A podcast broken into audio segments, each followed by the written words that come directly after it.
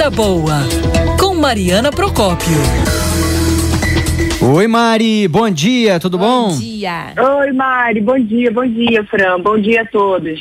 Gente, hoje a gente vai falar, volta a falar, claro, sobre o Covid, não tem muito como a gente fugir de, do assunto, mas à medida que vem, é, avançam as medidas de flexibilização, cresce a preocupação das pessoas do, com o diagnóstico de Covid, né?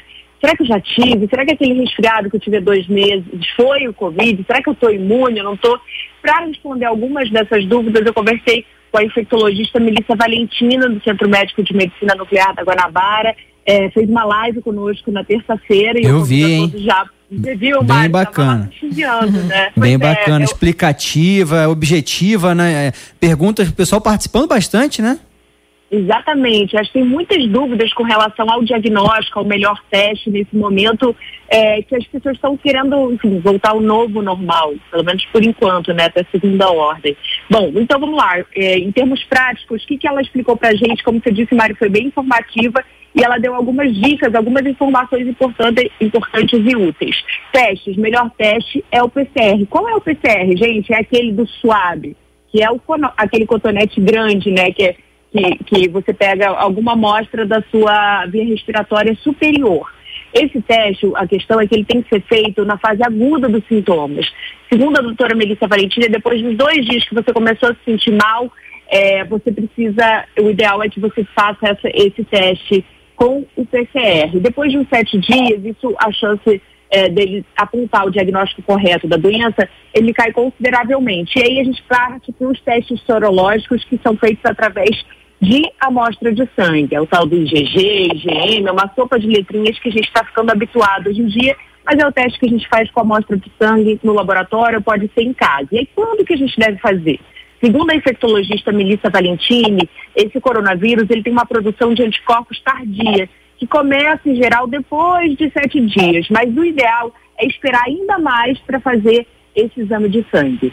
Que nós vimos nas nossas validações aqui no laboratório e o que a literatura tem falado para gente, para se fazer sorologia, é depois de 21 dias, entre 20 e 21 dias. Quer dizer, ele não te dá uma resposta precoce, ele te dá uma resposta tardia. Se, ele, se você tiver os sintomas, você fez o exame com 14 dias ele veio positivo, ótimo, você fez o diagnóstico. Mas se ele vier negativo, você não pode falar que não teve a Covid. Você deve repetir esse exame daí a alguns dias.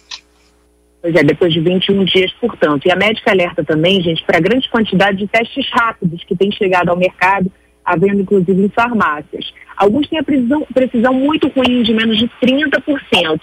E mesmo aqueles que são validados um pouco melhores, eles podem funcionar para apontar se a pessoa já teve o vírus. Mas eles não servem para afirmar se a pessoa tem o vírus naquele momento, tem a, a- está na fase aguda da doença e, portanto, transmitindo. Isso alerta a médica infectologista Melissa Valentini.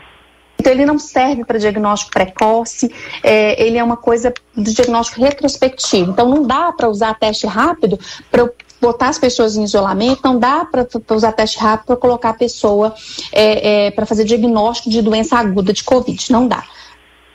O ideal mesmo é aquele exame sorológico que é feito né, tirando sangue, como a gente faz outros exames com amostra de sangue. Esse teste ainda não é coberto por- pela maioria, grande maioria dos planos de saúde. É, Para quem que pode pagar, tem acesso à rede privada, ele custa em torno de 250 reais.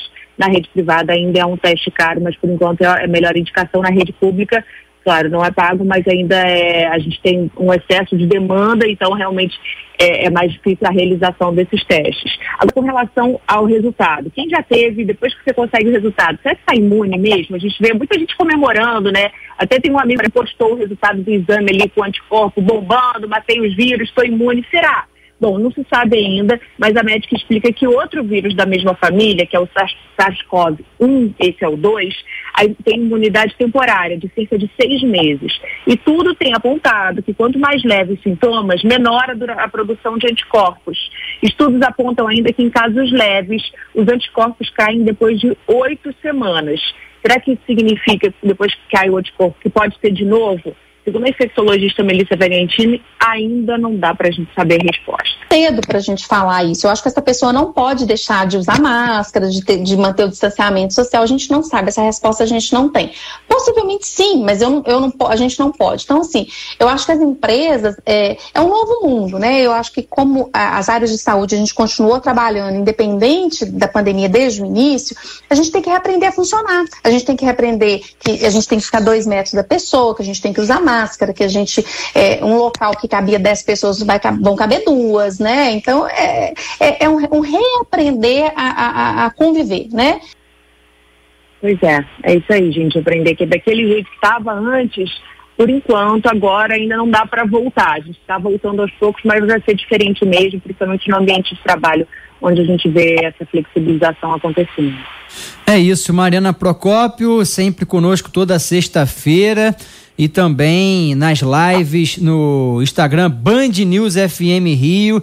Em breve novidades, a gente quando Uhul. puder anunciar, né, Mari? Mas é, com a participação mais expressiva, mais atuante, sempre canal aberto para você. Os ouvintes gostam muito de interagir. São assuntos, claro, importantes com especialistas. Um beijo para você e até a próxima. Beijo, gente. Mandem sugestões. Bom fim de semana. Beijão.